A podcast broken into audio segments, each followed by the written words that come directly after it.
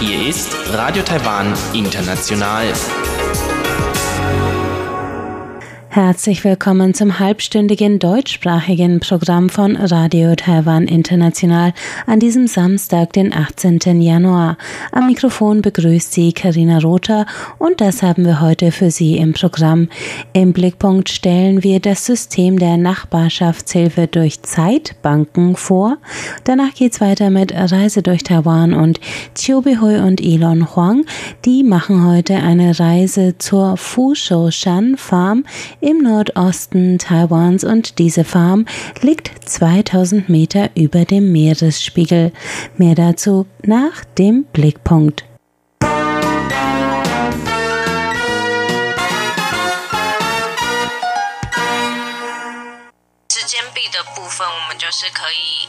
Das eigene Zeitkontingent kann man für sich selbst, Freunde oder Verwandte ausgeben. Wenn ich zum Beispiel jemanden brauche, der meine Mama an dem und dem Tag zum Arzt begleitet, weil ich selbst keine Zeit habe, dann kann ich aus meinem Zeitkontingent bezahlen und auf der App meinen Bedarf bekannt geben. Dann sehen die anderen Nutzer das und wenn einer dann anklickt, ich begleite deine Mama zum Arzt, dann geht das entsprechende Zeitkontingent auf ihn über. Was Lin Wanqing da beschreibt, ist eine moderne, effiziente Form der Nachbarschaftshilfe. Lin Wanqing ist ehrenamtliche Mitarbeiterin der gemeinnützigen Seniorenwohlfahrtsorganisation Ai Ai Yuan in Wanhua im Südosten Taipeis. Ai Ai Yuan setzt auf Zeitbanken, um noch mehr Menschen an ihrer sozialen Dienstleistung zu beteiligen. Diese sogenannten Zeitbanken sind in Nachbarschaften überall in Taiwan in den letzten Jahren von ganz unterschiedlichen Organisationen gegründet worden. Oft geht es dabei darum, die Vereinsamung von Senioren zu bekämpfen und darum, wieder mehr soziale Einbindung in anonymen Wohnumfeldern zu schaffen. Dabei können Menschen Unterstützung für unterschiedlichste alltägliche Tätigkeiten anfordern, vom Klavierunterricht über Fahrradreparatur bis zum Gang zum Supermarkt und können im Gegenzug anderen Menschen mit ihren ganz eigenen Fähigkeiten und Talenten weiterhelfen. Die Währung dieses Tauschhandels ist nicht Geld, sie ist Arbeitszeit. Manche Zeitbanken arbeiten mit Pinwänden und Coupons, andere mit Apps und eine von der Nationalen Taiwan-Universität im Auftrag des Wissenschaftsministeriums entwickelte App setzt sogar künstliche Intelligenz ein, um die richtigen Zeithändler miteinander in Verbindung zu setzen.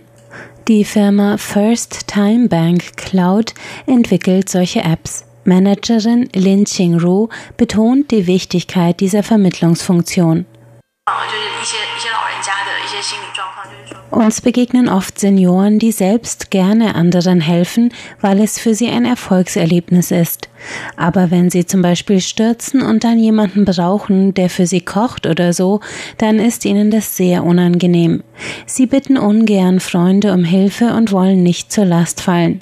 Aber wenn es eine Vermittlungsplattform gibt, egal ob eine App oder eine Internetseite, dann haben sie nicht mehr das Gefühl, um Hilfe zu bitten, sondern die Vermittlung wirkt wie ein Puffer, die die Sorge abfedert.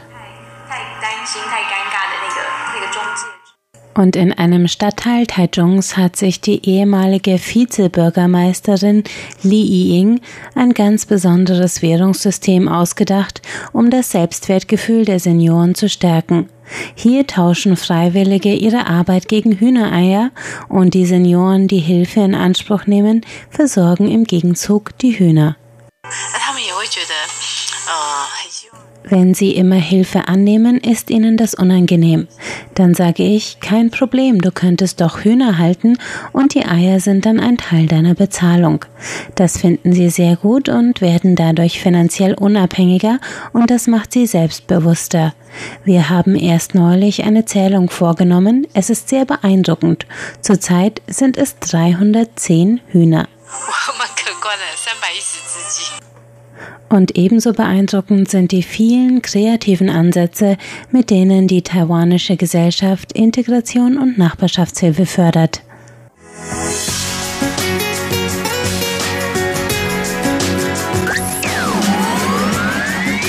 Radio Taiwan, international aus Taipei.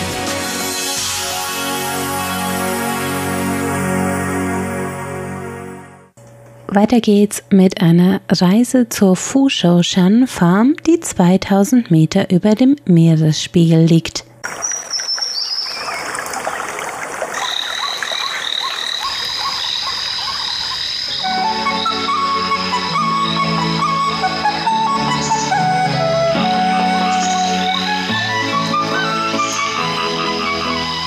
Radio Taiwan International.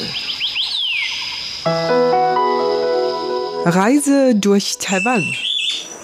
Herzlich willkommen, liebe Hörerinnen und Hörer, zu der heutigen Ausgabe von Reise durch Taiwan. Am Mikrofon begrüßen Sie heute Chobi Hui und Ilon Huang.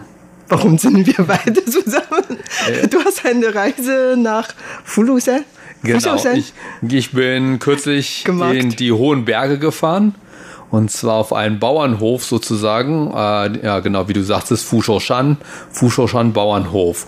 Und äh, der liegt äh, etwa so 2000 bis 2500 Meter über dem Meeresspiegel in den Zentralbergen. Ich war noch nie da. Ja. Ich kann mich richtig daran erinnern, aber dieser Name ist mir ganz bekannt, weil ich dort nicht wirklich einen Zwischenstopp eingelegt. Allerdings, ich bin schon irgendwann mal vorbeigefahren oder gelaufen sogar. Ja, ich glaube, wenn du den zentralen Freeway oder die Autobahn da zwischen die Zentralberge da entlang gefahren bist, bist du da sicherlich mal vorbeigefahren.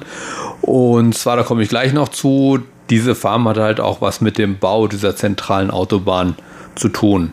Ähm, ich will erstmal vielleicht, wo du ja selbst noch nicht da warst, dann vielleicht erkläre ich mal so ein bisschen, wie man da hinkommt oder beziehungsweise wie wir da hingekommen sind. Man kann natürlich auch mit dem Auto hochfahren, aber wir vermeiden es möglichst mit dem Auto zu fahren. Ist ein bisschen stressig mit dem Auto fahren, deshalb sind wir mit öffentlichen Verkehrsmitteln gefahren und zwar mit Bus und Bahn. Wir sind zuerst nach Ilan gefahren, an der Nordostküste von Taiwan und haben dort übernachtet am Freitagabend. Und zwar haben wir dort übernachtet, weil wir am nächsten Morgen um 7.30 Uhr mit dem Bus vom Ilan Bahnhof eben hoch in die Berge fahren wollten.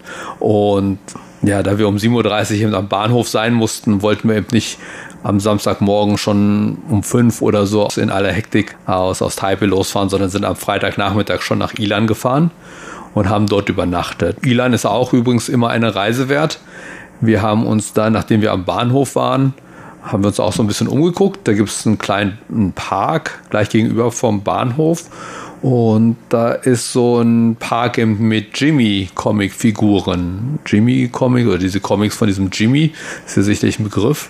Ja, Jimmy ist, ist ein sehr bekannter Illustrator in Taiwan und seine Comicsfiguren konnte, kann man eigentlich überall sehen in vielen Kinderbüchern und vor allen Dingen auch zum Beispiel in diesem Fall dann vor dem Hauptbahnhof gibt es eine Jimmy Park mhm. und Jimmy arbeitet auch mit vielen Leuten und vielen Ländern zusammen. Zum Beispiel vor kurzem in Deutschland kann man sogar seine Ausstellung sehen, mhm. besuchen. Ja, ja der ist schon ein bekannter. Ja, ich Person. glaube, in den letzten Jahren ist er international auch bekannt geworden. Und in dieser Park ist eben ganz cool. Normalerweise kann man sich halt vielleicht vorstellen, dass er hier und da ein paar Figuren auf dem Weg lang stehen und so weiter. Aber hier fliegt sogar ein Zug oben über dem Park entlang. Also er fliegt natürlich nicht richtig, aber sie haben halt so einen richtigen Zug eben in die Höhe ge ge gezogen und der hängt da so zwischen den Bäumen und sieht so aus, als wenn eben so ein Zug aus Jimmy Comics da durch den Park in Ilan lang fährt. Ja, und das ist auch ein neuer Trend in Taiwan, dass die viele Züge, Waggons jetzt einen neuen Look bekommen, sozusagen mhm. neu lackiert wurden ja. und dann entweder in diesem Fall dann mit Jimmy Comics oder dann mit ähm, Tieren vom Shinjuzo oder mhm. was auch immer. Ja. Also die Waggons oder Züge haben dann neue Aussehen, neue Look sozusagen. Die sind wirklich sehr interessant, vor allen Dingen für viele Kinder. Sowohl von außen als auch von innen, also auch das InDesign sowohl von Zügen als auch von diesen MRTs und so weiter, ist manchmal sehr lustig gestaltet. Gut, wie gesagt, dann waren wir halt in dem Comicpark und sind dann zu unserem Hotel gegangen, etwa zu Fuß 10 bis 15 Minuten vom Bahnhof entfernt. Da haben wir halt übernachtet, nichts Besonderes. Und dann am nächsten Morgen, gut, wir sollten halt um 7.30 Uhr da am Bahnhof sein. Da hieß es bei uns, also ich war mit meiner Frau und zwei ihrer Schwestern und meinem Sohn eben waren wir unterwegs. Und es hieß halt, wir wollen dann eben kurz vor sieben aus dem Hotel raus, damit wir pünktlich am Bahnhof sind wie das eben ist mit einer großen Gruppe. Oder es war keine große, aber es sind schon mehrere Leute. Und das Kind hat mitgemacht. Ja, und sehr brav. Genau. Aber eben, wie das passiert, dann waren wir eben, sind wir erst kurz nach sieben losgegangen. Und aus verschiedenen Gründen hat sich unsere Gruppe auch trennen müssen. Aha. Dann sind wir also in drei verschiedenen Gruppen zum Bahnhof gerannt. Ja, sehr große Gruppe. Ja. Und zum Schluss ich war davon ausgegangen, dass die Bushaltestelle am Bahnhof ist, aber tatsächlich war die Bushaltestelle noch zehn Minuten hinterm Bahnhof. Oh. Das heißt, also kurz vom Bahnhof sagte dann meine Schwägerin, wir nehmen jetzt von hier doch lieber ein Taxi und haben ein Taxi genommen mhm. und haben es auch gerade noch geschafft bis zur Anfangsstation. Und da hat sich dann herausgestellt, dass es immer ganz gut ist, wenn man Bescheid weiß über die, über die Gegebenheiten. Denn wir waren im Bus drin und dann fuhr der Bus los und er fuhr dann tatsächlich an unserem Hotel vorbei und hielt auch an unserem Hotel an. Das heißt, genau an unserem Hotel gab es eine Bushaltestelle, wo wir hätten einsteigen müssen ohne Stress. Aber okay. da sind wir beim nächsten Mal schlauer. Übrigens, Immer danach. Ja, ist man schlau geworden. Genau. Übrigens, die Busfahrt da oben hin für eine Person, erwachsene Person, kostet 350 NT, also zurzeit etwa 10 Euro. Für meinen Sohn war es etwas billiger, ich glaube 150 Taiwan-Dollar oder so. Ja, und dann ging es los. Vier Stunden in die Berge über eine Kuh. Vier Stunden. Vier Stunden, ja, das war mir vorher auch nicht bewusst. Weil, ehrlich gesagt, hat meine Frau die ganze Fahrt organisiert, deshalb hatte ich gar keine Ahnung, was wir eigentlich machen. Und dann sind wir also vier Stunden hochgefahren. Malerische Fahrt, tolle Berge und so weiter, weil es ging ja hoch in die Berge auf 2000 Meter hoch und so weiter. Aber es ist etwas für einen gesunden Magen, weil die Strecke ist sehr, sehr kurvig und der Fahrer, wir hatten den gleichen Fahrer auf der Hin- und auf der Rückfahrt, der ist sehr sportlich gefahren. Sportlich ja, gefahren? Um das mal vor Wild gefahren. ja, um das mal so auszudrücken. Und mein Sohn hat vier oder fünf Mal gebrochen. Oh, also, oh, oh. Ähm, er fährt sowieso nicht so gern Auto. Äh. Aber normalerweise im Bus ist das kein Problem. Aber bei diesem Busfahrer und bei der Strecke hat sie ihn dann doch ein bisschen mitgenommen. Ja, ja. Also in diesem Fall würde ich wirklich vorher schon eine Tablette nehmen. Also ja. das hilft schon. Ich ja. weiß schon, ich habe normalerweise auch keine Fahrkrankheit. Mhm. Aber ich weiß schon, weil die Straße sehr schmal ist ja. und die Busfahrer alle Busfahrer dort, glaube ich, schon hat so einen Charakter. Die mhm. wollen ja wirklich mal was zeigen. Ja. ja. Ihr könnt zeigen. Und daher, so, ich würde vorschlagen, wenn Sie, liebe Hörerinnen und Hörer, auch diese Fahrt einmal erleben möchten, das lohnt sich wirklich mhm. so, als ob man in ein Fährt. Ja. Macht schon Spaß, ja. aber man braucht ein bisschen was hier für zum Beispiel eine Tablette. Genau, entweder einen gesunden Magen oder Tabletten, wie du sagst, oder sonst auf jeden Fall noch Beutel. Allerschönsten oder selber fahren. Genau. Auf dem Rückweg haben wir dann derselbe äh, war derselbe Fahrer, ja. Okay. Aber auf dem Rückweg hat mein Sohn nur einmal gebrochen, weil wir haben eine andere Strategie genommen und wir haben gesagt, wir spielen jetzt einfach Star Wars. Wir haben einfach so getan, als wenn wir eben in einem Raumschiff sitzen und eben durchs Weltraum heizen. Das hat tatsächlich geholfen. Okay, der kluge Papa. ja. Gut, nach vier Stunden Fahrt und vier oder fünf Beuteln von meinem Sohn sind wir an der ersten Endstopp angekommen und zwar, das ist an einem Lishan Bingguan, mhm. ein Lishan Guesthouse, Gästehaus. Ich weiß nicht, ob ihr das was sagt. Ja, genau, Lishan Bingguan. Ich weiß, das ist schon eine ehemalige Residenz von Chiang Kai-shek. Ja. Das ist wirklich sehr schön eingelegt. Mhm. Also es ist eben ja auch direkt an der Bergstraße halt. Und es ist von 1959 bis 1965 gebaut worden. Und zwar von dem gleichen Architekten, der auch hier das Grand Hotel in Taipei gebaut hat. Ne? Das heißt auch, es ist ein ähnlicher Stil. Diesen alten chinesischen Baustil mit roten Säulen und so weiter. Und man sagt, es soll das höchstgelegene Hotel in Taiwan sein.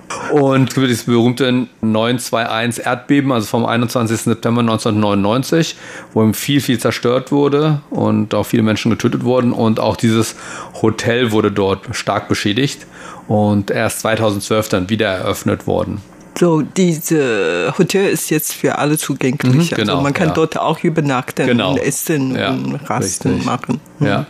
Und ähm, ich habe das erst nicht ausprobiert, wir waren nur ganz kurz da, weil von dort aus ging dann unser nächster Bus mit einer 15-minütigen Fahrt eben zu dem Bauernhof. Aber wir haben dann noch einen kurzen Aufenthalt gehabt und uns das Ganze so ein bisschen angeguckt. Die Landschaft dort eben, der Bus hielt halt genau am Abgrund an. Und das heißt, man hat eine super Aussicht gehabt. Und da steht nicht nur das Hotel, ist auch ein kleines Dorf in der Nähe. Und es ist auch so, dass ein Kulturzentrum der Atayal, der taiwanischen Ureinwohner oder ein taiwanisches Ureinwohnervolk namens Atayal. Und da sind viele, viele Informationen über das Volk und auch ja, so ein kleines Kulturzentrum, wo man eben Sachen lesen und sehen kann. Sehr interessant. Und also Kultur mit toller Natur. Ja, und dann ging es in einen kleinen Bus, nochmal 15 Minuten Einen kleinen Bus? Genau. Ein, Also der andere war halt ein normaler Bus, wie man, wie man sich die Mhm. für Fernstrecken oder Langstrecken so vorstellt. Und dann der nächste war aber nur ein kleiner Bus. vielleicht für 15 oder 20 Ja, so Personen. ungefähr, genau. Mhm. Ja. Und äh, glücklicherweise, der Fahrer fuhr nicht ganz so wild. ja, der fuhr eher gemächlich. Deshalb, wir hatten dann keine Probleme mehr mit notwendigen Tüten. Und ja, dann nach 15 Minuten kamen wir dann endlich auf der Fushaoshan Bauernhof an. Da ist schon um 2 Uhr, 1 Uhr nachmittags. Ja, 7.30 Uhr, 11.30 Uhr, 12 Uhr, dann waren wir so halb eins ungefähr dort. Okay, ja. okay. Genau. Und dann haben wir uns da erstmal hingesetzt. Wir konnten auch nicht einchecken, haben uns da ein bisschen hingesetzt und uns ein bisschen die Landschaft angeguckt und ein bisschen was gegessen. Also einem wirklich schon der erste Anblick ist halt sehr, sehr umwerfend. Also die ganze Farm liegt, wie ich gleich am Anfang schon erwähnt habe, so auf einer Höhe von 2000 bis 2500 Meter über Meerspiegel. Also die ist halt relativ groß, die Farm, deshalb sie sich auch über verschiedene Höhenmeter. Da haben wir uns das angeguckt. Hat am Anfang ein bisschen geregnet und immer aufgehört. Und wie gesagt, das ist eine Farm oder ein Bauernhof. Das heißt, man konnte sofort auch gleich dann die ganzen Plantagen sehen. Ja, Und- wenn das Wetter gut ist, kann man sogar noch ein bisschen Blick in die Ferne werfen. Das Ja. wird natürlich sehr schön sein. Aber ich weiß, in diesem Gegend, da mm, regnet es sehr oft und herrschte auch dicke Nebel. Genau. Und vielleicht kann man gar keinen Fernblick bekommen. Ja. Also wir hatten an dem Tag Glück und das war auch sehr, oder beziehungsweise an dem Wochenende hatten wir Glück. Es war am Anfang ein bisschen regnerisch, aber später war es dann relativ stabil. Äh, Es war kein super blauer Himmel, aber hat sich mal ein bisschen gelockert und wir haben doch eine relativ gute Aussicht gehabt, also ringsherum, weil es gibt ja eben die Zentralberge, da gibt es viele, viele Berge, die eben auf über 3000 Meter hochgehen und auch von dieser Farm hat man halt einen Blick rund um die Berge rundherum, die eben da auf 3000 Meter hochgehen. Hehuanshan und Xueshan und so weiter. Einfach wunderschön. Auch gleich noch am Anfang nach dem ersten Regenschauer dort einen ganz tollen Regenbogen gesehen, Ja? den wir sogar äh, fotografiert haben. Oh, sehr toll für das Kind. Ja, ja, mein Sohn hat tatsächlich, also wir haben diesmal nicht nur uns, unser Handy mitgenommen, sondern eben auch meine richtige Spiegelreflexkamera und ich habe natürlich auch Fotos gemacht, aber mein Sohn hat ganz viele Fotos gemacht. Also ist mit Hat ihm gut gefallen. großen, schweren Kameras da umhergelaufen, ja. Äh, Ich will vielleicht noch, bevor ich ein bisschen weiter auf die Farm eingehe, was wir da gemacht haben, noch vielleicht auf die Geschichte eingehen. Und zwar gegründet wurde diese Farm 1957. Und zwar in der Zeit wurde die zentrale Autobahn, die halt die Ost-West-Küste miteinander verbinden sollte, also direkt über die Berge. Die wurde in der Zeit gebaut und zu der Zeit eben waren natürlich viele Menschen dann eben oder viele Bauarbeiter oder ehemalige Soldaten dann oben in den Bergen an dem Straßenbau beschäftigt und die mussten auch irgendwie verpflegt werden. Gerade da war es dann schwierig, eben diese ganze Verpflegung, Obst, Gemüse und so weiter aus dem Tal von Ilan oder Taichung da hochzukarren. Und da hat man dann sich gedacht, dass man da vielleicht eine Farm anlegt oder mehrere Bauernhöfe in dieser Gegend anlegt. um Gemüse und Obst zu ziehen, damit die Bauarbeiter und Soldaten dort direkt verpflegt werden können. Und die Geschichte ist, dass man 100 Soldaten mit einem Proviant von für drei Tage in die Wildnis losgeschickt hat und die sollten dann eben nach einer Quelle suchen, also nach einer Quelle mit Wasser suchen, damit eben ja, wenn man da oben eben eine Farm baut oder einen Bauernhof eröffnet, da braucht man ja eben auch Wasser und so weiter, um das Ganze zu bewässern. Und die Geschichte ist halt, dass sie drei Tage umhermarschiert sind und tatsächlich kurz bevor ihr Proviant ausging, dann tatsächlich die notwendige Quelle gefunden haben. Das heißt, von dort an konnte dann diese Farm gebaut werden. Hier eine kurze Anmerkung von mir. Und zwar 1949 ist Chiang Kai-shek mit seinen Truppen nach der Niederlage des Bürgerkriegs auf Festland China nach Taiwan geflüchtet mhm. mit seiner Armee. Also insgesamt etwa 1,2 Millionen waren zu dieser Zeit äh, früher oder später nach Taiwan gekommen. Und damit sind natürlich sehr viele Militärangehörigen auch mitgekommen. Und anfangs hat die Chiang Kai-shek-Regierung noch gewollt, äh, das Festland China wieder zu erobern, aber es ist ihm nicht gelungen. Und vor allen Dingen die Truppen waren wirklich sehr groß und die müssen höchstens irgendwie beschäftigt mhm. sein und daher so diese eine Straße zu erbannen war natürlich eine richtige Aufgabe für diese Soldaten und die Soldaten hat die Straße erschlossen und Später sind viele von denen auch dort geblieben. Mhm. Ja, wie gesagt, manche von denen hatten wahrscheinlich zusammen diese Farm gemacht genau. und dann haben sie dort viele eingepflanzt. Und ich kann mich daran erinnern, eigentlich noch heute die Obst oder Gemüse aus diesen Farmen ist mhm. immer noch sehr hochgeschätzt. Ja. Also die schmeckt besonders gut und auch etwas teurer als mhm. die anderen, die auf dem Fachland angebaut worden sind. Ja. Ja, ganz genau. Das mit dem Militär einmal. Ich hatte ja gesagt, dass die Farm eben dafür sein sollte, um die Leute dort zu verpflegen für die Zeit. Aber langfristig sollte es eben auch eben viel von diesen Veteranen eine Heimat geben, dann wenn sie nicht mehr tätig sind fürs Militär. Und genau, und dann wurde eben diese Farm aufgebaut und Du hast ja schon erwähnt, eben Obst und Gemüse wird da angebaut und zwar die wichtigsten sind Äpfel, Birnen und Pfirsiche und auch Weißkohl. Und das Interessante war, also hier in Taipei, wenn ich Äpfel kaufe oder auch Birnen, kriege ich immer nur importierte Äpfel oder Birnen zu sehen aus Japan, aus, aus den USA oder Australien. Und da oben habe ich dann gemerkt, ah, tatsächlich in Taiwan werden auch Äpfel angebaut oder Birnen. Aber ich habe die dann gefragt, warum kriegen wir halt in, in der Stadt halt nichts davon? Warum kriegen wir da nur die importierten Sachen? Und die haben gesagt, was die da oben anbauen, reicht gerade so für die Gegend selber und für die Touristen. Also die Sachen, die die da oben anbauen, schaffen es nicht mal bis ins Tal, wahrscheinlich nicht mal bis nach Ilan oder so, weil eben inzwischen eben sehr viele Touristen auch hochfahren und die Touristen kaufen das dann direkt. Wir haben dann eben auch tatsächlich zwei Beutel Äpfel mitgenommen und ja, die schmecken also wirklich sehr schön und frisch und knackig.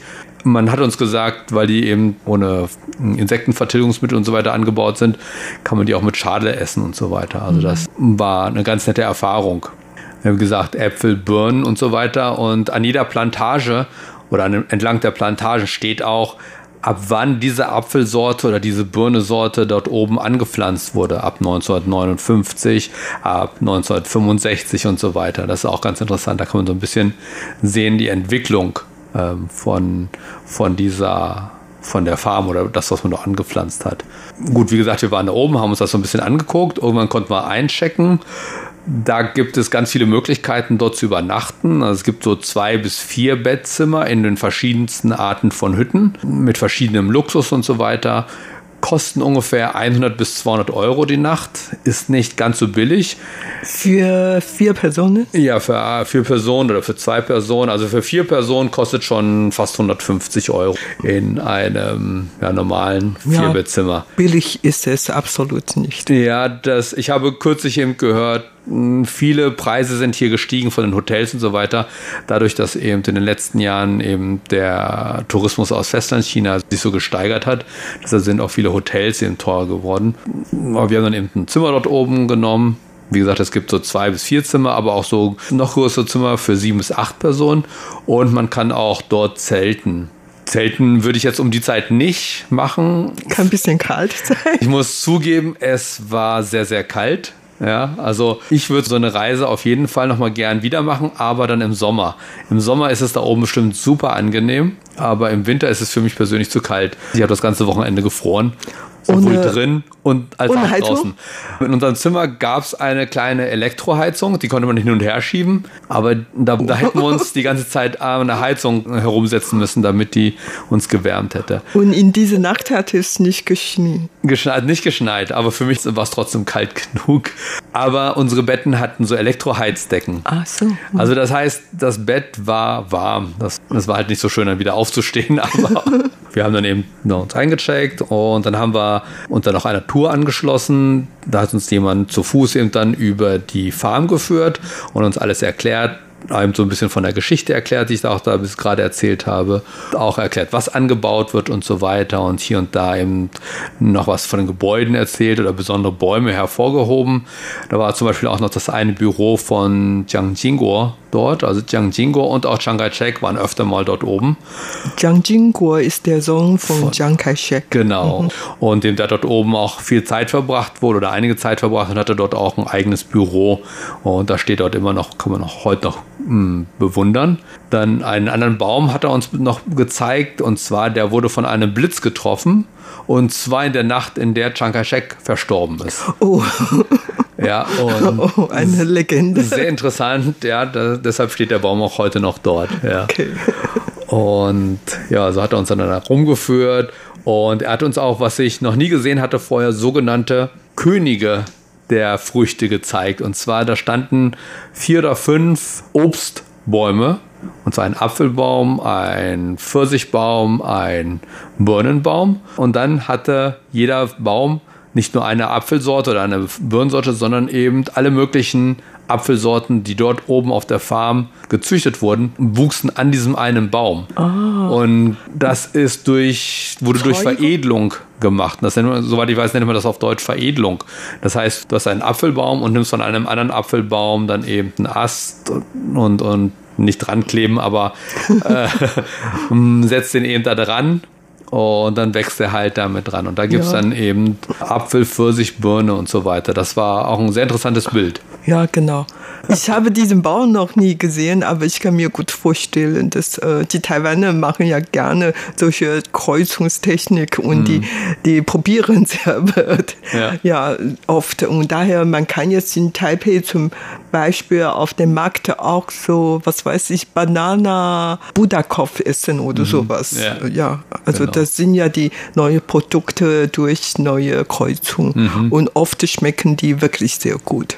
Ja, das, gut, dann haben wir uns das Ganze angeguckt, die Farm, noch ein bisschen die Landschaft bewundert und uns eben ja, darüber informiert, was es da oben für Früchte gibt. Wie gesagt, eben verschiedenste Äpfel, Pfirsiche, Birnen und so weiter, Weißkohl. Haben uns damit noch ein bisschen eingedeckt. Da oben wuchsen auch ein paar Nüsse, Walnüsse und Haselnüsse, aber da stand dann drunter zum Beispiel, auf diesen Höhen, bei diesen Temperaturen wachsen diese Nüsse nicht gut. Die sind dort oben nur, oder die werden dort oben nur weiter behalten, um eben die Samen weiter zu züchten, die man halt dann braucht, um die woanders anzupflanzen. Aber habt ihr dort welche Tiere gesehen? Äh, was weiß ich? Äh, Hirsche, Kaninchen? Vögel und Hunde. Okay. Hunde, ja.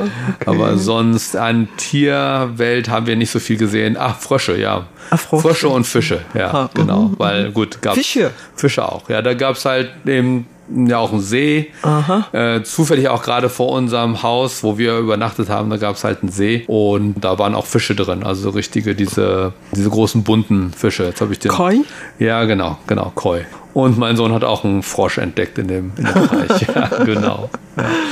Ja. da haben wir uns da schon dann soweit angeguckt und dann am nächsten Tag sind wir noch ein bisschen umher spaziert, haben noch gegessen und sind dann wieder nach Ilan zurückgefahren, das Tal hinab und diesmal eben, wie gesagt, da wir eben Star Wars gespielt haben im Bus, nur mit einmal brechen. Und dann habt ihr in Ilan noch eine Übernachtung gemacht? Nein, wir sind dann von Ilan aus, hatten wir Glück, wir sind dann am Bahnhof angekommen und wir sind von Ilan aus, haben wir gleich zehn Minuten später noch die nächsten Puyuma gekriegt nach Taipei. Und dann waren wir so gegen Wir sind ungefähr um kurz vor 17 Uhr in Ilan angekommen und waren dann so kurz nach 6 Uhr in Taipei wieder. So eine Reise mit Kultur und schöner Landschaft. Genau. Und für uns Taipei Bürger Ja. ist das bestimmt sehr interessant. Einmal Taipei verlassen und dann in eine schöne Gegend mit schöner Luft, ein bisschen kühler. Und so, sogar sehr kalt. Genau. Ah. Ja, also im Sommer auf jeden Fall empfehlenswert. Gut, dann danken wir uns fürs Zuhören und am Mikrofon verabschieden sich Chobi Hui. und Ilon Huang. Das war's für heute von